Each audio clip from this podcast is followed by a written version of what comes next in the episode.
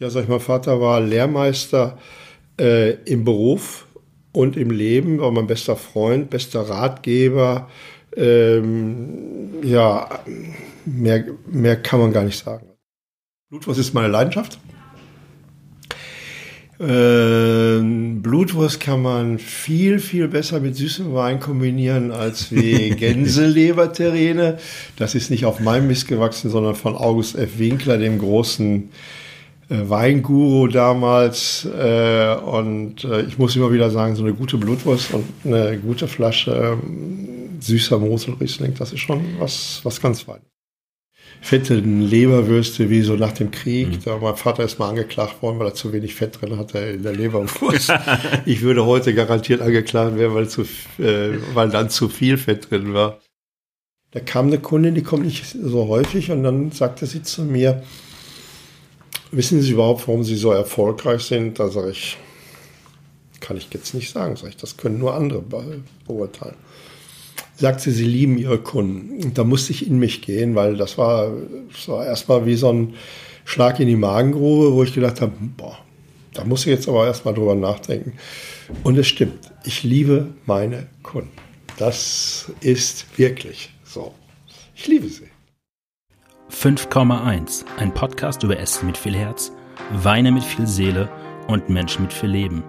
Im Ruhrgebiet und viel drumherum. Mein Name ist Sebastian Enste und ich wünsche viel Unterhaltung.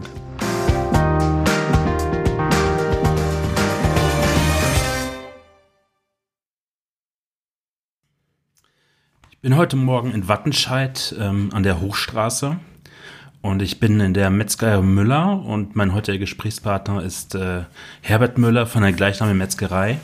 Herr Müller, Sie wollten eigentlich Koch werden, oder? Richtig, ja. Also mich hatte damals die äh, Sternegastronomie in Frankreich, da kamen so die ersten Berichte nach Deutschland, hatte mich sehr interessiert. Und äh, ich stand kurz vor der Ausbildung, also bis war die Schulausbildung war beendet und dann stand ich vor der Ausbildung. Mein Vater fragte, was willst du denn machen? Und das habe ich gesagt, ich möchte gerne Koch werden. Das fasziniert mich und ich finde das toll, mit äh, Lebensmitteln umzugehen und äh, was da gemacht wird. Da man, hörte man die ersten Dinge vom äh, vom Erbprinzen in Ettlingen, der so super kochte und ähm, dann war das äh, Levi in Berlin und äh, ja, äh, Karl Wolf, Carlo Wolf in, in Bonn, die mich dann so faszinierten. Und dann sagt mein Vater, ja, mein Junge, das ist alles schön und gut, aber ähm, dann kannst du auch hier die Metzgerei weitermachen. Dann hast du wenigstens noch ein Wochenende. Du musst nicht jeden Samstag, jeden Sonntag, jeden Feiertag arbeiten, sondern hast dann nochmal Wochenende frei. Wirst mal später auch heiraten und eine Familie kriegen und die werden es dir danken. Ja, und so bin ich Metzger geworden. Und das war dann quasi das ausschlaggebende Argument Ihres Vaters, Sie dann doch in die dritte Generation der Metzgerei. Korrekt. Ja, Tradition spielte auch eine Rolle, weil ich dann halt eben dritte Generation war. Äh, wir sind jetzt gerade im letzten Jahr, waren es gerade 100 Jahre. Mein Großvater hatte ähm, was nicht genau das Datum ist, aber so September, Oktober rum hat er das Geschäft in Gelsenkirchen als Marktgeschäft gegründet, mit meiner Mutter zusammen, mit meiner Großmutter zusammen. Äh, die, äh, meine Großmutter, die lernten sich in einem Betrieb in Gelsenkirchen kennen. Mein Großvater war auf dem Wege nach äh, Amerika, ist dann hier im Ruhrgebiet, weil seine Schwester hier im Ruhrgebiet ähm, ansässig war, hier hängen geblieben, haben meine Großmutter kennengelernt und 1919 haben die als Marktgeschäft angefangen. Ich mache einen kurzen ähm, Vorsprung. Ihr Großvater kam aus Rheinhessen. Genau. Dazu gibt es dann genau. auch eine Weinaffinität, auf die würde ich dann später nochmal kommen im Gespräch. Ja, da ja, habe ich ein paar Notizen ja. gemacht. Ich habe gelesen, dass Sie eigentlich relativ fauler Schüler gewesen sein sollen. Richtig. Und dann sind so. Sie aufs Internat geschickt worden nach richtig, Osnabrück. Richtig, richtig. Und da gab es dann so ein bisschen den Wandel. Und da kam der Wandel. Ich habe da einen Lehrer kennengelernt, Herrn Hinz. Und äh, der nahm mich unter seine Fittiche und das war das Beste, was mir im Leben passieren konnte. Das Internat war das Beste, was mir passieren konnte. Und äh, ja, mäßigen Abschluss gemacht und dann, wie gesagt, stand ich davor, was mache ich jetzt? Ne? Und dann habe ich eben Metzger gelernt. Ganz klassisch. 1969 haben Sie, glaube ich, Ihre Lehre. 69 habe ich angefangen, habe drei Jahre gelernt im Betrieb meines Vaters. Dann wurde meine Mutter ziemlich krank. Ähm, ich wollte an für sich nach der Lehre, wollte ich dann äh, auch nach Frankreich zum Arbeiten, hm, das, um französische Sprache zu lernen. Das hat dann nicht geklappt, äh, sondern ich musste dann zu Hause bleiben, weil meine Mutter, wie gesagt, so sehr stark erkrankte. Und äh, ja, und dann habe ich 1974 meine Frau kennengelernt und bin hier geblieben. 1978 haben Sie, glaube ich, dann den Laden übernommen von Korrekt, Ihrem Vater, ja. nachdem Sie Vater, den Meister 1. gemacht April, haben. Ja, ja. ja. Ich habe 76 Meisterprüfung gemacht und ähm, habe dann am 1. April 1978 die Metzgerei übernommen. Ich habe irgendwo gelesen, genau in dem Tagesspiegelbericht, wenn ich mich gerade schon im Vorgespräch unterhalten ja. habe, dass ihr Vater ihnen eigentlich nicht nur das Handwerkliche viel mitgegeben hat, sondern auch ganz, ganz viel fürs Leben. Ja, muss ich sagen. Mein Vater war mein. Als mein Vater verstarb, fragte der Pfarrer, ich kenne Ihren Vater nur so vom aus dem Geschäft heraus. Was war Ihr Vater eigentlich für Sie? Ja, sag ich, mein Vater war Lehrmeister äh, im Beruf und im Leben, war mein bester Freund, bester Ratgeber. Ähm, ja, mehr, mehr kann man gar nicht sagen. Also es war schon, äh, ich habe, wenn ich mir über meinen Vater spreche, immer mit einer ganz, ganz großen Hochachtung. Mein Vater war auch ein sehr, sehr intelligenter Mann, sehr weitsichtig, hat schon alles richtig gemacht, ja. Ich würde jetzt mal kurz äh, dann jetzt einen Schwenk zum Geschäft machen. Ja. Wie viele Sorten Wurst stellen Sie her? Das ist ja immer etappenweise, glaube ich, über die Woche auch so ein bisschen verteilt. Korrekt. Also wir machen circa 80 Wurstsorten selber. Wir haben, ich glaube, nur fünf oder sechs Artikel, die wir zukaufen. Ähm, wir machen alles selber insofern, weil ich ähm, meistens nichts Adäquates finde auch solche ähm, recht komplizierten Sachen wie Corned Beef oder ähm, solche Sachen. Äh, ich habe nichts Adäquates gefunden. Ich, ich suche mein Material selber aus. Ich, äh, wir zerlegen dann und dann wursten wir erst. Ne? Äh, und ein Drittel davon machen wir täglich frisch. 2012 haben sie dann ein, es gibt ja immer so Wurstpreise und, und Münzen von der Flascherei, Innung oder Handwerk für alles Mögliche. 2012 haben sie dann aber einen Preis gewonnen, der dann schon ein bisschen überregionaler war, nämlich diese Ritter der, der Blutwurst, Blutwurst ja, ja. aus der Normandie. Aus der Normandie, ja. Wie kamen Sie dazu, an diesem Wettbewerb, der ist ja schon, sagen wir mal special. so, special, ja, teilzunehmen? Ich habe schon 1900 und, ähm, 1998 schon mal das erste Mal daran teilgenommen. Das hat aber dann nicht richtig hingehauen, weil die, das muss zu einem bestimmten Zeitpunkt, muss die Ware dann angeliefert sein und das hat dann nicht funktioniert. Und 2012, 2011 haben wir angesetzt und 2012 waren wir dann endlich dabei. Ja. Ja, war schon ein sehr schöner Erfolg. Blutwurst ist meine Leidenschaft. Ähm, Blutwurst kann man viel, viel besser mit süßem Wein kombinieren als wie Gänseleberterrine. Das ist nicht auf meinem Mist gewachsen, sondern von August F. Winkler, dem großen Weinguru damals. Äh, und äh, ich muss immer wieder sagen, so eine gute Blutwurst und eine gute Flasche ähm, süßer Moselriesling, das ist schon was, was ganz Feines. Ja. Ich komme da gleich nochmal. Ich habe da ja. sehr, sehr viele Fragen aufgeschrieben, weil das diese tolle Kombination bei ihm eigentlich ist, ja. die ich auch erst später erst erfahren habe. Ja, ja. Ähm, das hat sich die Frage mit der Lieblingswurst eigentlich auch schon erledigt, weil es die Blutwurst. Ja, ich liebe, ich liebe Blutwurst, äh, ja muss ich sagen. Was kann man in der Blutwurst so richtig falsch machen? Oder was, auf was muss man sehr viel Wert legen, damit sie gut wird? Sie können bei der Blutwurst, äh, das verzeiht Ihnen keinen Fehler. Also das äh, Blutwurst ist, äh, das muss super frisch sein, das Material, das, das können Sie nicht irgendwo kaschieren, sondern das muss super top sein, super frisch sein und dann kriegen sie auch eine gescheite Blutwurst raus. Also ähnlich wie beim Kochen, die Gerichte, die die wenigsten Zutaten haben, kann man Korrekt. am meisten versauen. Korrekt. Korrekt. Und hier wird aber auch nichts vakuumverpackt bei Ihnen, habe ich mal gelesen. Nee. Aus das welchem Grund? Ja, das verfälscht zu sehr, ne? Also mh, es säuert ab, Ware säuert ab. Ähm, ich denke mir, wir machen das so frisch, das entwickelt sich dann auch teilweise erst beim Kunden im Kühlschrank. Ähm, muss nicht sein. Vakuumverpackt muss nicht sein. Ich möchte mich auch abheben von anderen. Das ist man so. Ja. Ähm, als meine Frau und ich hier vor ein paar Jahren, das muss so. Ihr Kind war noch nicht geboren. Ihr Kind war noch nicht geboren. Das muss so 2012 oder 2013 mhm. gewesen sein. Da haben, sind wir zum ersten Mal hier reingestolpert. Ja. Ähm, und da haben wir eine Leberwurstvertikale bei Ihnen bestellt. Ich ja. einmal alle Leberwürste durch. Ja. Und meine Frau fragt, also ihre Frau hat bedient ja.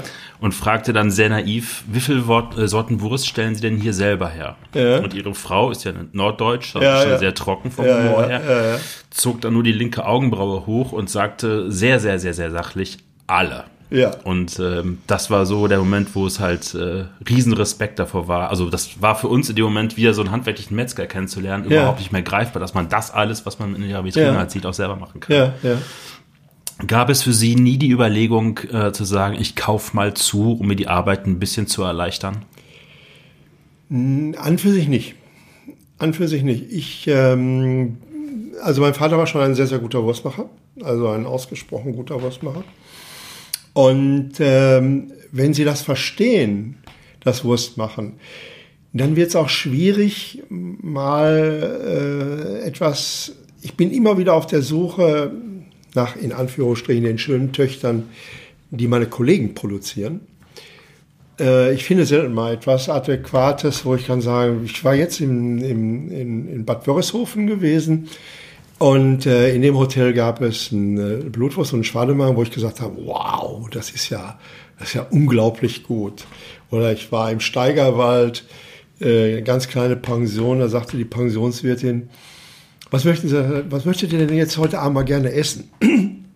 Ach, sag ich so, Hausmacherwurst, so blaue Zipfel, rotgelegter und so weiter. Und dann hat die Wurst mitgebracht, wo ich gesagt habe, mein Gott, was ich jetzt erzähle, ist aber 30 Jahre her, ne?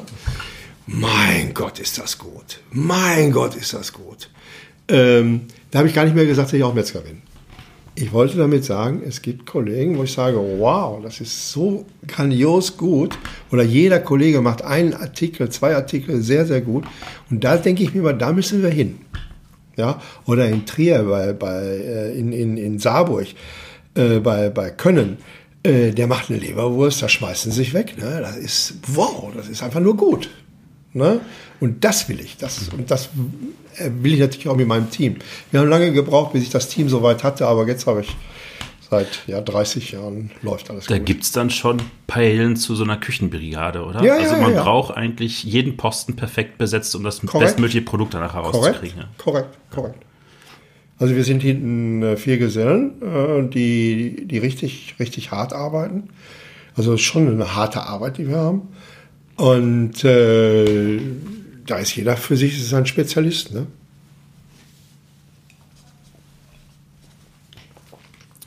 Bei der Menge an, an Wurstprodukten, die Sie herstellen, ähm, da sind Sie auch ein klassischer Ganztierverwerter. Ja, komplett. Von, von, von, von, vom Schwänzchen bis äh, zur Nase wird bei uns alles verarbeitet.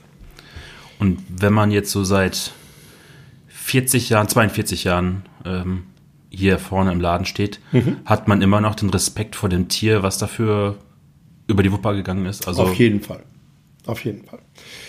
Bei mir wird auch nichts, äh, was, ähm, ähm, was man bearbeiten kann, was man, also bei mir wird alles ausgekocht, alles in irgendeiner Form verarbeitet, weil das ist der Respekt vor dem Tier. Das ist, das ist wirklich der Respekt vor dem Tier. Das Tier ist gestorben, das, ist, das hat ein Leben gehabt, das muss auch in Ruhe geschlachtet werden und dann kriegen sie auch dementsprechende Produkte. Nicht irgendwie, ach komm, nein, das geht nicht. Das geht einfach nicht. Das ist, das, das, geht, das geht, über die Seele geht das mhm. bei mir nicht.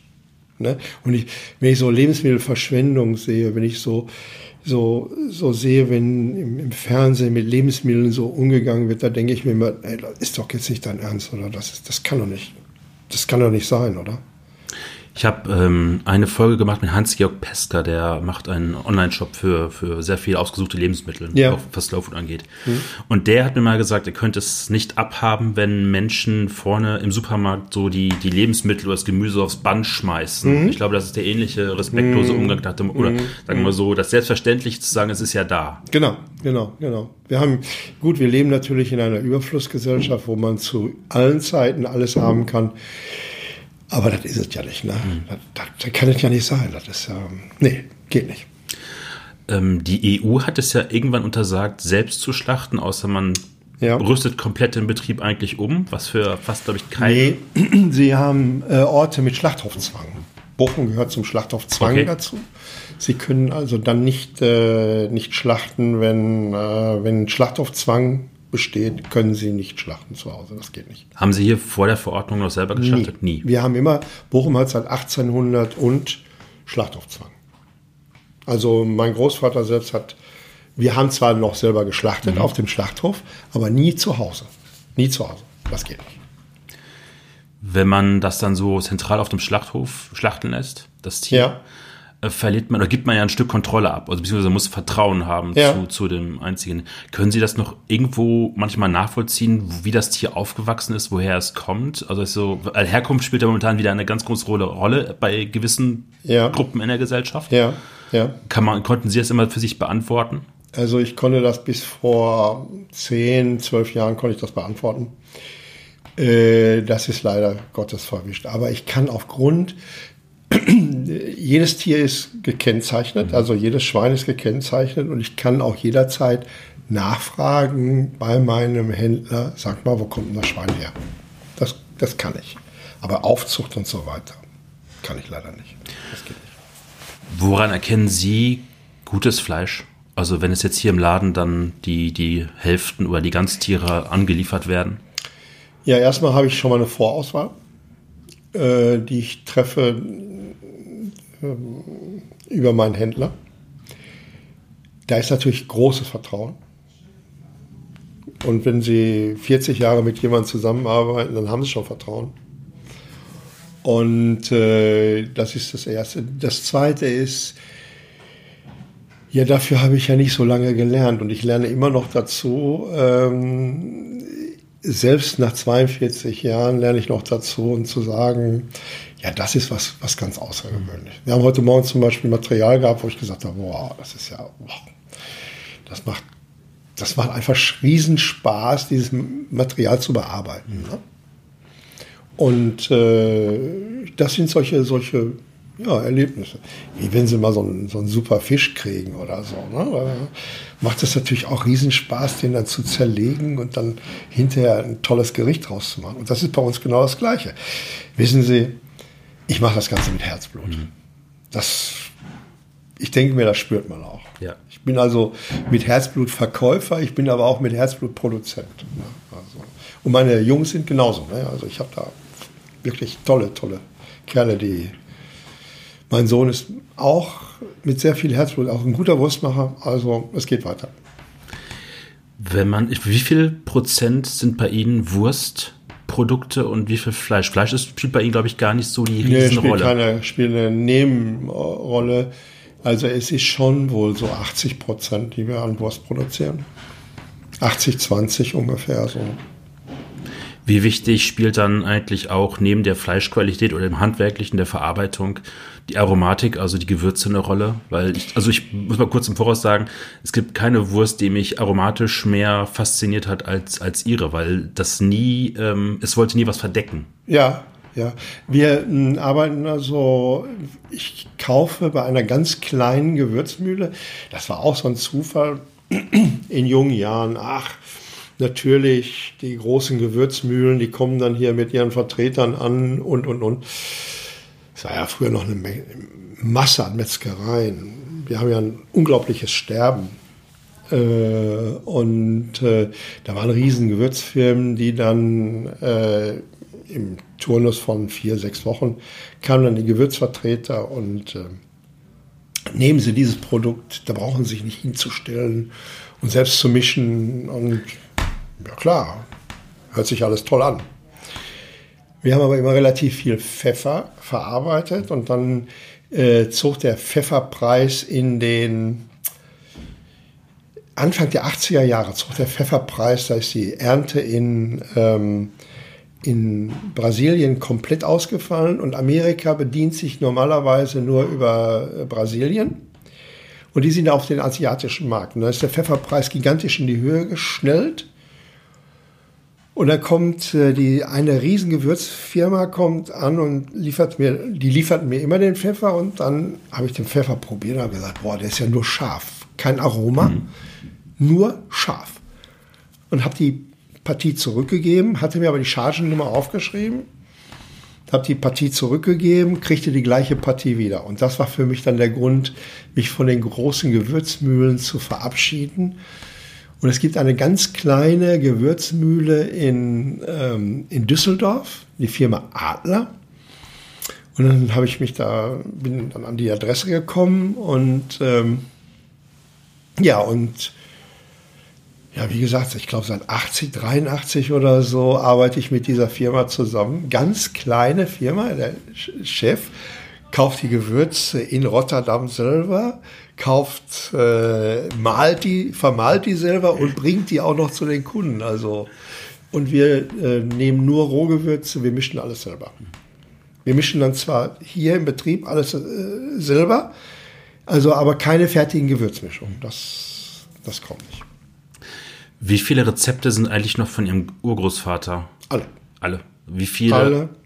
Ja. Und also verändern sie nie im Laufe der Zeit? Gibt es ja so Trends und Moden, sagen wir mal ein bisschen fettreduzierter, dann vielleicht weniger Das Salz? schon, das, das ist das, äh, also nicht mehr solche fette, fette Leberwürste wie so nach dem Krieg. Mhm. Da mein Vater ist mal angeklagt worden, weil er zu wenig Fett drin hatte in der Leberwurst. ich würde heute garantiert angeklagt werden, weil, zu, äh, weil dann zu viel Fett drin war. Äh, aber ähm, äh, so ja, dem Trend entsprechen. Ne? Aber sie brauchen einen bestimmten Anteil Fett, sie brauchen auch einen bestimmten Anteil Salz. Es muss auch noch schmecken. Ne? Das ist also, das brauchen sie einfach. Ne? Wie viel hat jede Generation, sagt man, an neuen Rezepten dazugesteuert oder hat man eigentlich immer nur das althergebrachte bewahrt oder vielleicht auch ein bisschen weiterentwickelt manchmal?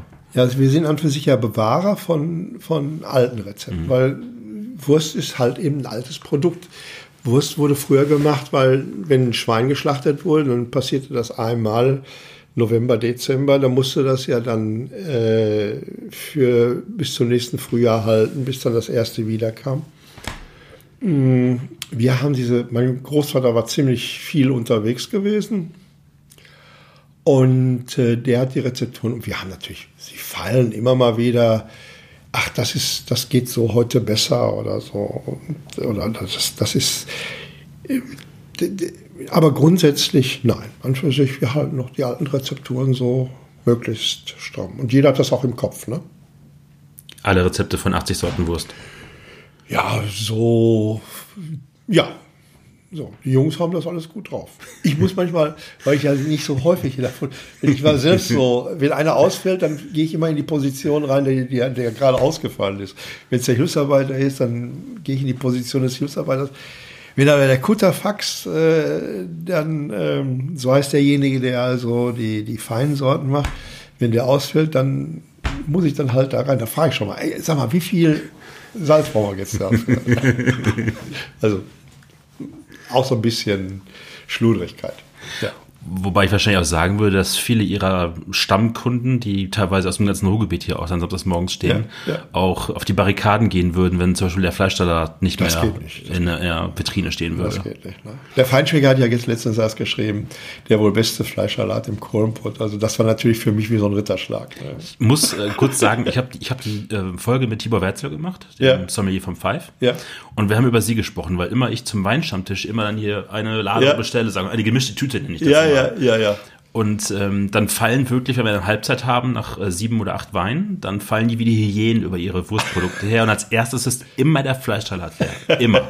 Und die Hausmacher ist, glaube ich, mit einer der fettigsten Würste, die sie, glaube ich, haben. Das Ja, es gibt noch eine, eine die Stufe, das ist äh, die Zwiebelweißwurst. Das ist also. Nein, das ist die Zwiebelweißwurst. Jetzt also ein weißes, weißes. Ja, äh, ja, ja, ganz ja, weiß, ganz ja, weiß. Da haben alle höllisch Respekt vor. Ja. also nicht, weil sie nicht schmeckt, sondern nur, weil sie einfach wissen, wie viel Fett halt drin steht. Ja, ja, ja, ja. Sie haben mal gesagt, ähm, Ihr Laden hätte einen Boutiquencharakter. Ja. Was meinen Sie damit? Ja, der ist ja seit 1974 unverändert. Ne? Mhm. Also 74 ist da die letzte Theke reingekommen und ich möchte das Ganze auch so erhalten. Die, die, die Fliesen sind noch nach dem Krieg, also das ist noch alles, äh, wir sind im Krieg ausgebombt worden. Ich war gerade gestern zum, äh, zum Vortrag von Herrn Halver. Herr Halver ist der Stadtarchivar hier. Und äh, Herr Halver berichtete dann über den Ende des äh, Zweiten Weltkriegs am 10. April 1945 und ich glaube am 8. April ist bei uns hier eine Bombe in den äh, in die Metzgerei eingeschlagen und hat alles niedergemacht und dann wieder Aufbau und dann hat sich also nichts verändert, außer mal eine Theke. Aber das andere ist alles so geblieben und ich möchte das auch gerne so erhalten. Das ist so, ja, wie soll ich sagen, äh, das ist eine alte Metzgerei halt. Ne? Wenn man ähm, samstags bei Ihnen hier vor der Tür steht, ja.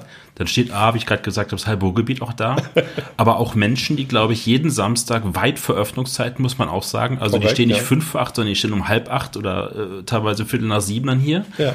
Und dann habe ich immer das Gefühl, wenn ich das so nebenstehe, aber man wird auch mal ganz schnell ins Gespräch eingebunden. Richtig, richtig. Ähm, aber trotzdem gibt es da echt Menschen, wo ich das Gefühl habe, die treffen sich ja seit zehn Jahren zum richtig. wöchentlichen Bürgergespräch oder richtig. Austausch, Dorfgespräch, wie richtig, auch immer. Richtig, Man hat sich was zu erzählen und ich denke mir, das ist ja auch wichtig. Ich denke, wir leben ist viel Kommunikation und ja, und einige freuen sich halt eben, dass sie den und den dann hier mal wieder treffen und dann ein bisschen quatschen können. Und das ist auch wichtig, ne? Das ist, je älter ich werde, desto mehr. Mein Vater sagte damals, ich bin hier auf der Hochstraße geboren. Ich werde auch auf der Hochstraße wohnen bleiben bis an mein Lebensende. Das er dann auch so sagt, er, hier kenne ich jeden, hier kenne ich, hier bin ich groß geworden, ich kenne die Leute hier. Ich habe immer jemanden, mit dem ich mal in Kontakt komme. Ist doch auch gut, ne? Das ist halt eben Leben, ne? Das ist Leben. Das ist Leben. Wenn um 8 Uhr dann samstags morgens hier die, die Rolllade hochgeht und die los, Tür ja. aufgeschlossen ist, dann kommen Sie immer rein, begrüßen fast jeden Gast an der Theke mit Vor- oder Nachnamen, je nach äh, ja, ja. Äh, Nähe zu, ihrem, ja. zu, ihrer Person und halten ihm wie so ein Kind damals schon die Stück Fleischwurst irgendwie hin. Ja, ja. Wo ich immer denke, faszinierend, weil auch die, die ganzen Kunden, also diese Augen eines Fünfjährigen, ich sehe das bei meinem Sohn ja jeden Samstag auf, auf dem Markt, genauso widerspiegeln. Ja. Ähm, wie, wie woher freuen Sie sich eigentlich immer auf den Samstagsmorgens, wenn Sie hier reinkommen? Ach doch, das ist schon. Äh, ich freue mich vor allen Dingen immer äh, über die Kunden, weil äh, als ich ähm, als wir damals zum ersten Mal im Feinschmecker erwähnt wurden, ähm, ich glaube, das war 2005, glaube ich jedenfalls. Nee, nee, das war oder 98, ich weiß es jetzt nicht mehr ganz genau. Jedenfalls, da kam eine Kundin, die kommt nicht so häufig und dann sagte sie zu mir, wissen Sie überhaupt, warum Sie so erfolgreich sind? Da sage ich, kann ich jetzt nicht sagen, sage ich, das können nur andere beurteilen. Sagt sie, sie lieben ihre Kunden. Und da musste ich in mich gehen, weil das war, das war erstmal wie so ein Schlag in die Magengrube, wo ich gedacht habe, boah, da muss ich jetzt aber erstmal drüber nachdenken. Und es stimmt, ich liebe meine Kunden. Das ist wirklich so. Ich liebe sie. Und Ihre Kunden sind, glaube ich, hier auch schon generationsübergreifend Familien, die aus Wattenscheid oder ja. aus dem Rest des Ruhrgebiets hier ja. eigentlich von den Großeltern bis zu den Enkelkindern jetzt hier einkaufen eigentlich. Tradition ist bei Müller. Da äh, steht ein Taxifahrer vor mir oder ein Mann, lächelt mich an und ich denke mir, den kennst du irgendwo, den kennst du irgendwo her. Ich weiß jetzt nicht mehr wo. Und dann sagt er, Sie erkennen mich nicht mehr. Ich war damals Taxi so und so. Ne? Und äh, wir sind ins. Äh, gibt es bei Ihnen auch die grobe Leberwurst? Ja, natürlich gibt es die grobe Leberwurst. Ja, die muss ich unbedingt haben. Das ist, das ist äh, für mich. Deswegen bin ich überhaupt in, wieder hier nach Wattenscheid gekommen. Also äh, bei Ihnen vorbei Wir haben hier besucht, äh, Leute, äh, Verwandtschaft besucht, aber jetzt die grobe Leberwurst. Und sagt er genauso. Genauso ist es. Ja, und ist doch toll, ne? Wenn man so sich nach Jahren noch dran erinnert und sagt, boah, gut. Sie haben das gerade schon mal angesprochen, dass Sie in einem Ladenlokal eigentlich nichts verändert haben. Richtig. Übrigens einer der Gründe, ich bin vor exakt zehn Jahren, da bin ich öfters mit der Straßenbahn nach Gelsenkirchen Ja. gefahren, weil ich dort gearbeitet habe, bin ich vorbeigefahren und das war wie so ein Blickfang. Diese braun lasierten Kacheln draußen und Ja. die goldenen äh, Lettern auf der Tür. Ja. Und ich gedacht habe, das sieht aus, wie ich mich noch an Metzgereien aus meiner Kindheit noch erinnern Ja. kann, bevor dann die große Welle kam. Ja. Haben Sie nicht einmal darüber nachgedacht, wirklich es zu verändern oder auch vielleicht eine Filiale zu gründen, wie das dann viele auch gemacht haben?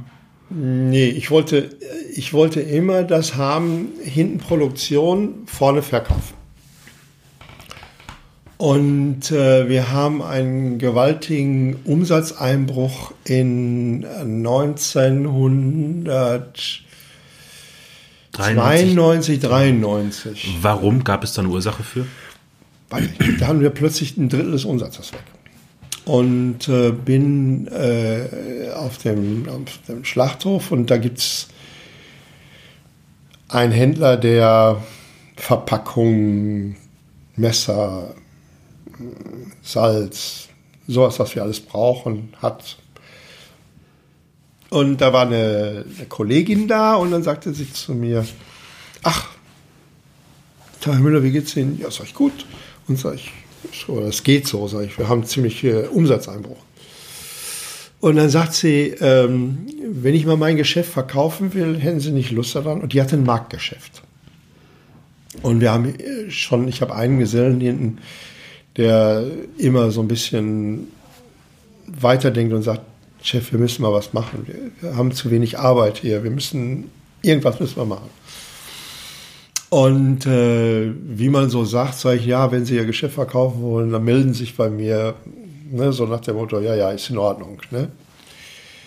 Und äh, vier Wochen später, auf den Tag genau vier Wochen später, sagt sie zu mir, Telefon morgens, 8 Uhr, äh, ja, hier Novak, ich möchte gerne mein Geschäft verkaufen, es ist jetzt soweit. Ja, und dann war ich natürlich in dieser Pattsituation. Und dann sagte sie, habe ich mir das angeguckt, passte perfekt in mein Konzept rein. Und so sind wir dann 1994 am 1. September auf den Markt in Wattenscheid gegangen. Nur Wattenscheid. Was ist der Unterschied zwischen, sagen wir mal, dem Verkaufen jetzt hier im Ladenlokal oder auf dem Markt dann in Wattenscheid? Ja, das ist, ähm, ja, Markt ist halt Markt, ne?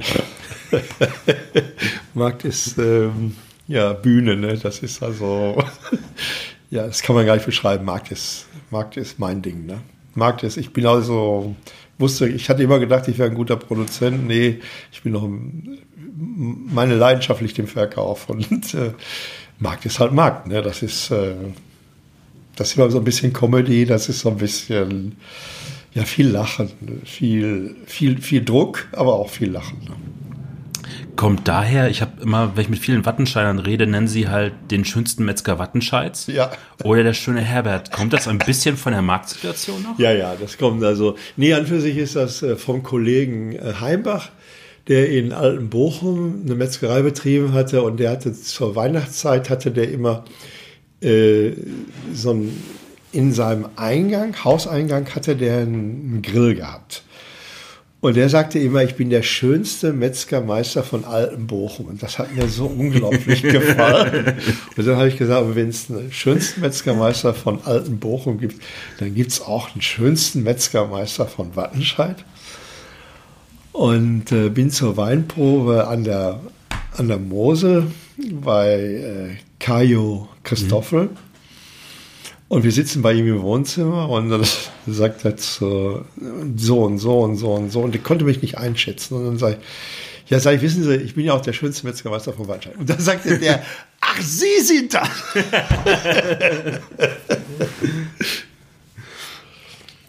ja. Ähm, also Ihr Ladenlokal hat sich ja nicht wirklich verändert, aber das Viertel hier und Wattenscheid hat sich schon, Schon arg. auch die Hochstraße sehr stark verändert. Hochstraße war immer eines der besten äh, Straßen in Wattenscheid.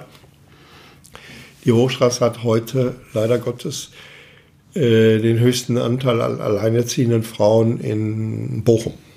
Und das ist natürlich immer ein bisschen schwierig. Wir haben einen großen Ausländeranteil hier, weil in den Wohnungen hier nichts gemacht wurde. Ja, und äh, ein Reporter hat mir mal gesagt, ja, wer wohnt auch schon an der 302? Ne? Mhm. Das ist also schon alles ein bisschen schwierig. Aber ich will den Standort hier nicht aufgeben, eben wie gesagt, weil ich die Produktion hinten habe und vorne den Verkauf. Und Markt passt noch genau rein in mein Konzept und dann kann ich das also hier alles bewerkstelligen auf der Hochstraße. Ich wollte nicht den Betrieb irgendwann mal auslagern, so auf grüner Wiese und so, hatte ich keinen Bock zu bin so zufrieden. Fertig. Hat die Kostenstrukturen mhm. ziemlich eng. Mhm. Von der Seite her passt das ganz gut. Aber jetzt so mal persönlich gesehen, ich glaube, Ihr Vater hat 1952 den Laden von seinem Vater Korrekt. übernommen. Ja. Das heißt, der hat die ganzen äh, Wirtschaftswunderjahre eigentlich mitbekommen, also die fetten Jahre, wo auch Geld verdient worden ist. Hat er. Und Sie haben dann eigentlich so Anfang der, also schon Zechensterben aktiv. War schon vorbei. War schon vorbei, wirtschaftlicher Niedergang auch von Wattenscheid. 67, 67, äh, 66 ging es hier los, da hat äh, äh, Zentrum zugemacht. Da kam dann viel, viel, ähm, Stahlmann zum Beispiel wurde dann ganz groß. Ähm, es kam, es kam ähm, ja andere Wirtschaftszweige dazu, die auf den Zechengeländen dann heimlich wurden, aber so. Äh, Zechenscherben habe ich schon nicht mehr mitgemacht. Also das äh, das war schon nicht mehr. Ich glaube, ich habe gelesen, also Sie haben es gesagt. Opel war dann, wurde dann, ne? Opel kam dann 67. Ich glaube, ich habe es gelesen, dass Sie auf der Hochstraße auch etliche andere Metzger noch. Wir waren auf der Hochstraße alleine mit äh, sieben oder acht Metzgereien. Also die dann hatten sie noch Anfang der 90er BSE und dann kommt noch, ich greife jetzt ein bisschen weiter noch vor, dann veränderte Ernährungsformen, also sei es vegetarisch oder Veganer. Korrekt, ja. Wie sind Sie all die Jahrzehnte, wo, sagen wir mal, die eine nach der nächsten, ich sage es mal in Anführungsstrichen, Krise kam, ja. da persönlich auch durchgegangen, zu sagen, so ich mache den Laden jetzt zu und setze mich doch zur Ruhe und die, ich bin dann die letzte Generation dann hier? Mm, das stand für mich nie im Fokus. Also ich denke mir immer, wir müssen, wir haben also, wo war es denn ganz so schlimm, wo ich dann, war das vierten, ich, also ich weiß jetzt nicht mehr genau die Zeit und dann war es so schlimm. Achso, mit der, mit der Finanzkrise, da, da hat es so mörderisch reingehauen. 2008, 2009 und da stand ich davor, Leute zu entlassen, ähm, ich wollte zwar weitermachen, aber ich muss, ich hätte Leute entlassen müssen. Und da habe ich gesagt, wir müssen über diese Zeit hinwegkommen. Mein Personal, meine Leute, das ist mein, mein größtes, mein wertvollstes Gut. Das musst du unbedingt, wir, wir schaffen das, mit den Leuten gesprochen, wir schaffen das und ähm, wir müssen alle jetzt zusammenhalten, haben alle zusammengehalten und deswegen, und wir haben jetzt wieder goldene Zeiten. Sehr schön. Ja. Und auch, also ich sage jetzt mal jetzt so subjektiv das Gefühl, weil ich mich einfach in diesen Umfeldern und Gruppen sehr stark bewege, dass viele wieder eine starke Sehnsucht haben, nicht nur nach dem deutschen Gasthaus, das habe ich in der letzten Folge gehabt, sondern auch ja. wieder nach Metzgerei mit, mit Qualität und Handwerk und einer geschmacklichen Perfektion. Ja, es geht ja auch mit dem Frühstück los. Ne? Ein schönes, gutes Frühstück. Mhm. Ne? Da können Sie sich immer schön unterhalten oder ein Abendbrot. Also ich habe äh, der, der, der, der äh, mittlere Sohn meines besten Freundes, äh, der ist auch so ein, so ein, so ein Wurstfreak. Und äh, der sagte, ähm, Herbert, äh, es gibt Wurst heute Abend, es gibt Wurstbrote. Hatte dann Stullenbrot geholt und hatte Wurstbrote gemacht. Er sagte, die haben sich da drauf gestürzt, das ist unglaublich. Ja, oder äh, Regine Zamer, kennen Sie den noch? Nee. Regine Zamer, großer, großer Weinfreak. Ähm, der, äh, dessen Töchter äh, sind beide in der Modebranche und die eine Tochter hat er gesagt, mach mir mal so eine rustikale Wurstplatte. Der war so ein bisschen straight. Ey, bist du bescheuert sei, ich mach dir doch nicht so eine, so eine Rustik. Mach mir eine Wurstplatte für die, für die Düsseldorfer Designer. sag ich von mir aus, ich mach dir das. Er kam wieder und sagte, war viel zu wenig, hätte ich dir vorher sagen können, dass viel zu wenig war. Die haben sich da drauf gestürzt, das war unglaublich. Und so ist es doch. wenn doch etwas gut ist, dann greifen Sie doch mal zu. Mhm. Und so muss es auch sein. Das ist doch, es muss doch, es muss einfach lecker sein und schmecken und fertig. So ein bisschen wie beim Wein immer den Drang dann auch zum nächsten Glas, weil er ja, so gut ist. Ja. Einer meiner Lehrmeister hatte mal gesagt, weißt du, Herbert, das muss so sein, du beißt rein in das Würstchen und dann musst du Hunger auf das nächste bekommen. Und so muss es sein. So muss es sein. Ja. Weiß nicht, ob Sie es wissen. Ich habe eine Tradition in diesem Podcast. Das kommt jetzt auch auf Sie zu. Ähm, jeder meiner Gäste kann, sollte, wäre schön, eine andere Person zu nominieren, wo er sagt, ähm, mit dem sollte er sich mal unterhalten. Das muss nicht aus Wein, Essen, sonstiges sein oder also aus der Gastronomie oder Kulinarik. Das kann auch jemand sein, wo sie denken, starke Person, dessen Geschichte sollte man einfach mal auch erzählen oder dokumentieren, wie auch immer das auch nennen möchte. Ja, Sie haben noch Zeit bis zum Ende. Also Sie haben mhm. noch Zeit. Ich wollte jetzt mhm. ganz gerne auf diesen, äh, auf Ihr, auf Ihr Weinthema eigentlich einschlagen. Mhm. Ja, da gibt es ja nun etliche Freaks, ne? Also ich muss da noch mal. Ich muss Sie, Sie können mir das auch nachher äh, später ja, noch mal sagen. Also ja, wir haben da jetzt echt noch Zeit. Also eine ganz ganz starke, leider Gottes ist er verstorben. Das war damals Carlo Wolf. Ne? Das war natürlich die die von von Weinart und äh, der das, den Rougon Express. Das war natürlich der Typ. Das war also unglaublich. Ne?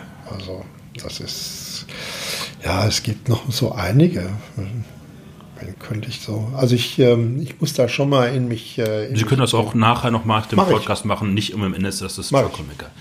Sie haben zu mir mal hinterher im Tresen irgendwann, als wir uns über Wein unterhalten haben, gesagt, die Säure muss klirren. Mhm.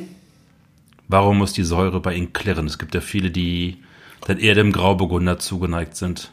Also wenn ich Riesling ähm, habe, dann müssen auch die Facetten rauskommen. Und die kommen, wenn ich so, so ein etwas unterkühlten Riesling zum Beispiel habe, ob trocken, ob, äh, ob, ob edelsüß, ähm, wenn, die, wenn die dann im Mund explodieren und, äh, explodieren und dann haben sie hinterher so eine, so eine klirrende, ja, klirrende Säure dann, mhm. dann das ist für mich, boah, das ist dieses süße Säureverhältnis und dann haben sie diese, dieses, ja, diese, wie, wie Eissäure, das ist, das ist für mich perfekt.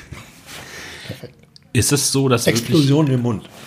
Ist es wirklich so, dass, dass dieses, diese, dieses Fable für Wein von ihrem Großvater, also neben dem Metzgerhandwerk Handwerk auch Generation weitergetragen worden ist? Ja, das ist auf jeden Fall. Bei uns gab es immer, bei uns gab es immer sonntags zum Essen Wein. Immer. Und zwar kriegte mein Großvater noch, äh, weil er auf alles verzichtet hatte, was in, in, in seiner Wahlheimat war, der kommt aus Walheim, Rheinhessen, mhm. der äh, kriegt immer Deputat. Und äh, der trank in der Woche auch Wein, aber am Wochenende, also am Sonntag gab es immer zum Essen guten Wein. Mittagsessen und es gab dann Wein dazu, immer. Und als Kind kriegte ich auch ein Schlückchen Wein mit Wasser. Selbstverständlich. Also das war Selbstverständlich. Mein Großvater verstarb dann, mein Vater war eher so der Biertrinker, aber sonntags gab es trotzdem immer Wein zu essen. Ich habe dann auch irgendwo gelesen, Ihr Vater hat Ihnen auch einen sehr gut ausgestatteten Weinkeller dann ja. eigentlich mitgegeben. Ja. Ich weiß, dass ihr einer Ihrer Lieblingsschwerpunkte so Mosel, Saar und Ruwer sind. Immer noch. Bordeaux auch? Bordeaux auch. Und es ist ja eigentlich nicht so selbstverständlich, wenn, wenn der Vater gerne Wein trinkt oder der Großvater, dass man selber das so für sich, diese Leidenschaft mitnimmt. Oder dann nimmt man Wein als Alltagsgetränk oder sagen wir mal als Getränk für, fürs Wochenende mal so wahr, aber mhm. gar nicht so speziell, sich darauf dann einzulassen. Mhm. Was war für Sie der so der Aha-Moment oder die Aha-Momente, wo ich gesagt habe, bei Wein, Wahnsinn, dass ich bin froh, jetzt sagen wir mal, den Vorrat unten im Keller zu haben oder ich will da noch mehr davon darüber wissen? Mhm. Ja, das war also, das war mal so ein Eis Eisweinerlebnis. Die Wiltinger Schlangengrube von Schorlemer 71er äh, Eiswein, das war also, wow, das war also, das war mal so ein Erlebnis. Hm. Und dann richtig aktiv war, ich habe geraucht und habe 1985 das Rauchen dran gegeben und habe mich dann für die alten Flaschen meines Vaters interessiert, die dann im Keller hockten. und äh, da war dann die große Bordeaux-Welle und äh, dann bin ich auf die Bordeaux-Welle mit eingestiegen und habe viel, viel Bordeaux gekauft. Ja, viel Bordeaux. Ich weiß, dass Sie auch immer, früher jedenfalls, immer zu der Prädikatsweinversteigerung des VDPs nach Trier gefahren sind. Ja. Und dort dann zugeschlagen haben. Ja, das ist natürlich dann, äh, das ist, äh, ja, da waren dann, da waren dann solche Sachen dabei, wo ich gesagt habe, oh mein Gott, das gibt's doch gar nicht. Das ist, das ist unglaublich gut. Ne? Beste Veranstaltung war ich mit meinem ältesten Sohn, weil ich immer gesagt habe, so eine Weinprobe die ist verdammt anstrengend. Und der dann immer drüber gelacht hatte. Und dann waren wir ähm, 100 Jahre VDP äh, im Kurhaus in Wiesbaden und da war alles, was Rang und Namen hat, war da vertreten. Oberstleutnant Liebkrecht, Adam Opel, die ganzen großen Cracks, die heute da sind. Und es war unglaublich, was da. Und da war natürlich dann, wo ich gesagt habe, boah, das war, das war eine Veranstaltung. Also, sie kriegen da teilweise Tropfen, wo du sagst, boah, das ist ja, das gibt es halt eben nur in Deutschland. Ne? Das gibt es nur in Deutschland. Und ich glaube, also Leidenschaft. Leidenschaft und auch die, sagen wir mal, fruchtsüßer Wein, eine so Eleganz oder eine Leichtigkeit damit reinzugeben, wie es zum Beispiel Zilliken tut oder Prüm zum Beispiel oder viele andere von der Mosel halt noch machen. Ja. Fruchtsüßer Wein. Viele hat mir früher mal gesagt, äh, ähm, Wein, der irgendwie noch Restzucker hat oder sowas. Ja. Haben Metzger einen süßen Zahn? Sagte man ja früher, ne? Mhm. Äh, ich bin eher der herbe Typ. Aber bei, ich verachte kein Dessert und ich verachte keinen Schluck äh, süßen Wein. Ich bin nicht der Süßtyp, also hier so, was heißt, äh, ähm, so, so Gummizeugs mhm. oder so ein, oder Schokolade, das muss ich alles nicht haben. Ich kann mich erinnern, dass wir damals mal bei ihren Mitarbeiterinnen vorne so die großen Haribo-Dosen immer ja, ja. stehen und dann immer nochmal drunter gegriffen wird. Ja, ja, ja, Und ich habe dann immer gedacht, ist es liegt das an den Gerüchen und Geschmäckern, die man den ganzen Tag um sich, dass man den Kontrast einfach braucht. Ja, ja. Ist ohne weiteres. Haben Sie früher gehabt, ne, die Konditoren, dass die äh, Wurstliebhaber waren und mhm. Metzger viel, viel Süßes haben. Ich bin aber nie der Typ. Mein Vater war kein Süßtyp, meine Mutter war kein Süßtyp. Meine Frau ist ein Süßtyp ohne Ende und meine Kinder auch, aber ich gar nicht. Also ich gar nicht. Und ähm, wir haben das als allererste Frage ja schon gehabt, ähm, als Sie ja damals auch Koch werden wollten, mhm. weil Sie es so interessiert hat. Diese Kulinarik, also das ist bis heute geblieben. Ja. Ich habe gelesen, dass auch nach einem anstrengenden Tag Sie noch in Ihrer Küche stehen und genau. immer noch genau. Genau. Nicht nur ein Steak in die Pfanne hauen, sondern da ist ein bisschen mehr auch dann auch. Nee, also äh, ich, ähm, das ist für mich die totale Entspannung. Mhm. Also wenn ich mich dann abends hinstelle und schnipple und äh, ich, dann, dann, dann komme ich auch völligstens runter. Ähm, dann gab es immer eine Flasche Küchenwein. Diese Flasche Kochwein gibt es jetzt nicht mehr, weil ich kann dann nachts nicht schlafen. Ich kenne sie auch. Ich betreibe es aber auch nicht mehr so aktiv. Und äh, aber so eine Flasche Kochwein und dann und dann hinterher gemeinsam essen, ja, das ist, wissen Sie, ich habe ja nicht, ich kann ja nicht so viel verreisen oder so. Ich muss mir das zu Hause schön machen. Und dann ist es eben schön, abends gemeinsam essen, äh, sich zu unterhalten, äh, meine Kinder kommen immer noch ein, zweimal die Woche, wo wir dann zusammen essen. Also das ist wichtig, das ist Leben, das ist ganz wichtig für mich. Und Sie sind, glaube ich, noch Mitglied. Gibt es denn noch den Kochclub, wo Sie mit ein paar Männern immer noch ja, regelmäßig ja, zusammen ja, kochen? 35 Jahre. Wir machen jetzt, alle fünf Jahre machen wir ja eine, eine Tour in ein Weinbaugebiet. Und diesmal fahren wir in das kleinste Weinbaugebiet Deutschlands an die Lahn. Und äh, ich freue mich da riesig drauf. Und das jetzt 35 Jahre. Kochclub, ja. Jeden, äh, einmal im Monat und das ist der wichtigste Termin im Monat. Sie haben mal gesagt, ich habe das bei diesem Vortrag, wo wir uns im Eingangsraum unterhalten ja. haben, haben Sie gesagt, irgendwie in diesem Vortrag, dass wäre für Sie, dass ein Erlebnis wäre, eine gute Flasche Wein und dann irgendwie ein Essen dabei zu haben. Ja. Essen. Ja. Was war für Sie jetzt außerhalb ihrer eigenen Küche, in einem Restaurant, der größte Moment, wo sie gedacht haben, das ist Wahnsinn, das ist. Ach, da waren so viele Momente. Äh, da waren eines der größten Momente, die mir unglaublich, ähm, unglaublich äh, haften geblieben sind, war äh, Besuch bei, im, im, Schloss Monets bei Hubi Scheid. Äh, wir kommen da an im Rahmen der VDP, war da, das ist ja mal eine Woche lang ähm, Veranstaltungen und, und, und. Dieser Woche nehme ich mir meistens Urlaub, dass ich da möglichst dann Altweinproben und so weiter. Und äh, wir sind dann zu Schloss Monets gegangen und da sagte er, was wollten ihr hier? Ja, wir wollen gerne bei dir was essen und trinken. Äh, sag mal, was wollte er, rot oder weiß? Er sagt, wenn wir an der Mosel sind, dann trinken wir natürlich weiß. Alt oder jung, ja. Jung haben wir selber zu Hause. Okay, dann koche ich euch was. Dann kam er an, 74er äh, Kabinett von Schubert, Herrenberg. Äh, er dekantierte die Flasche. Ich denke, das ist der völligstens Banane. 74, schwieriges Jahr, sehr schwieriges Jahr. Ähm, der dekantiert den noch, stellte den Wein hin, schön kalt. Und dann gab es ähm, äh, Lachs, äh, Lachs mit Sauce Bernays. Nee, mit Sauce Hollandaise.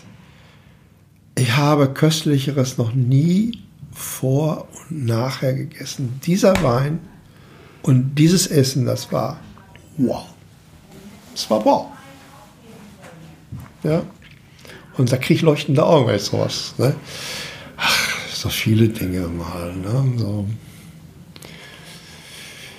Was, was war denn? Meine Freundin Marion äh, hatte mal äh, Kalbsnierchen geschmorte Kalbsnierchen und da gab es so äh, 70er Latour. Das war, das war unglaublich. Es war, un, es war unglaublich. Also diese Kombination, das war, das war der Hammer. Oder äh, jetzt letztens vor vielleicht einem Jahr ähm, beim Freund gab es geschmorte Ochsenbäckchen und 89er äh, Rosson Seglar, das war pff, unglaublich, unglaublich.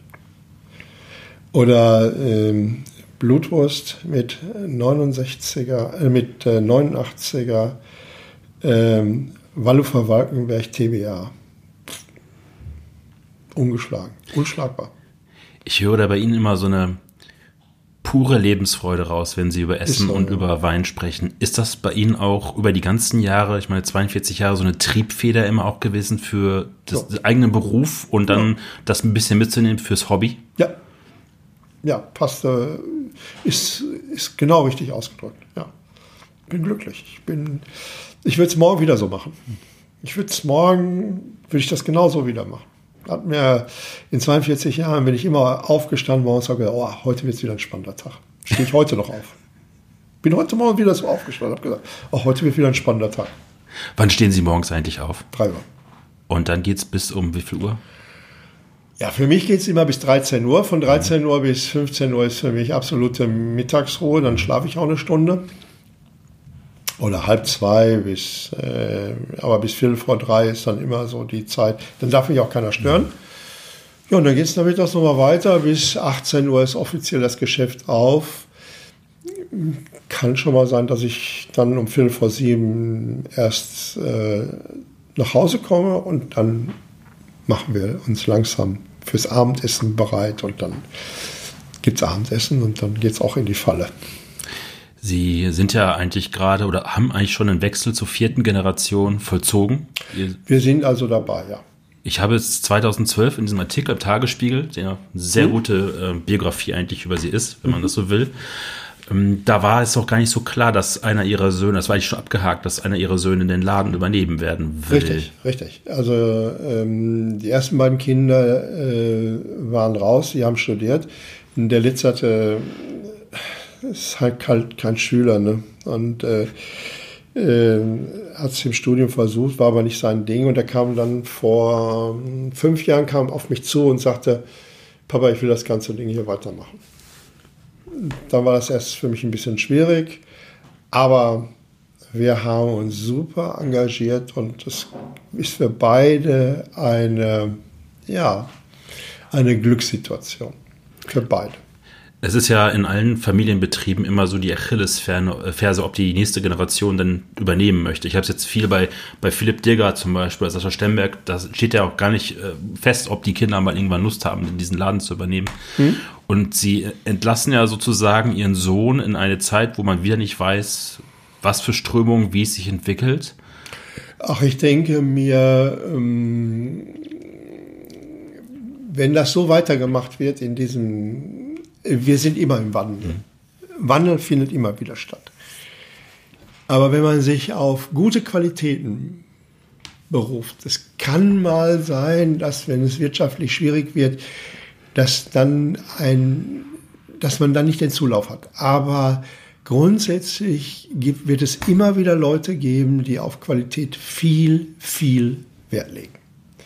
Und das ich glaube, ich bin auch in einer Preisspanne, die nicht überzogen ist, sondern ich auch immer zugesehen habe, dass auch der, ja, der einfache Arbeiter, der Hartz-IV-Empfänger auch zu mir kommen kann und äh, dass er denn vielleicht nicht die ganze Palette kaufen kann, aber das eine oder andere, dass er sagt, Menschenskinder, das kaufe ich jetzt einfach nur da, nur da. Ist doch, und das möchte ich gern.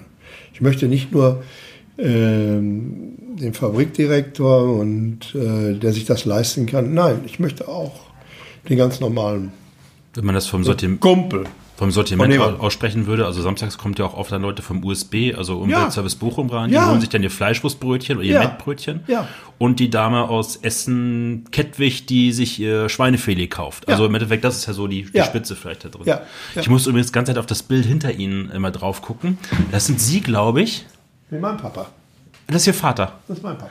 Sie sehen sehr, sehr, also das, das könnte jetzt auch Ihr Sohn sein, der ja. jetzt übernommen hat. Ja. Ich, ich habe da also gerade beim Aufbauen hier einmal drauf geguckt und dachte so, ja. hui, aktuell. Und dann dachte ich, nee, das ist Herr Müller. Und das hier ist nochmal mein Vater. Das bin ich. Ja. das ist meine Mama. Das ist das gleiche Ladenlokal. Das gleiche Ladenlokal, nur die Theke ist anders. Und die Fliesen sind aber gleich. Ja. Alles klar. und es hängen noch ein paar mehr Würste da. Also. Ja, ja, ja. Das war, das war damals eine ganz andere Zeit. Ne? Also, da muss man sich natürlich auch ein bisschen anpassen. Ne? Und das ist jetzt wiederum nochmal mein Großvater für meinen Vater. Mein Großvater, mein Vater, meine Tante, meine Großmutter. Aber ein anderes Ladenlokal? Nein, das gleiche. Das gleiche? Also Sie haben umgebaut mal irgendwann? Das ist 1945 niedergegangen. Ah. Und deswegen haben wir jetzt Dann den, Laden verändert. Okay. Ja. Ich hätte noch zwei Fragen an Gerne. Sie. Dann sind wir durch. Gerne. Wie groß sind die Aufgaben für Ihren Sohn? Hm, es wird nicht leichter. Ja. Man muss sich den Aufgaben stellen. Dann äh, die Aufgaben sind groß. Vor allem in den nächsten Jahren wird es mit Nachwuchs ganz, ganz schwierig werden. Äh, es wird äh, im Verkauf wird schwierig werden, aber ich denke mir, es wird gut werden. Es wird alles gut werden. Ich habe, ähm, Sie haben es anfangs gesagt, was Ihnen Ihr Vater mitgegeben hat, als Sie dann, also fürs Leben sozusagen und für den, für den Betrieb. Was haben Sie Ihrem Sohn mitgegeben oder was würden Sie Ihrem Sohn mitgeben für, als, als Ratschlag oder Ratschläge für das Leben und den Betrieb hier? Ähm, halt es wie Churchill, ne? gib nie, nie, nie, niemals auf. Ein sehr schönes Schlusswort. Danke, Herr Müller, für Ihre Zeit. Ich danke Ihnen. Das hat mir sehr viel Spaß gemacht.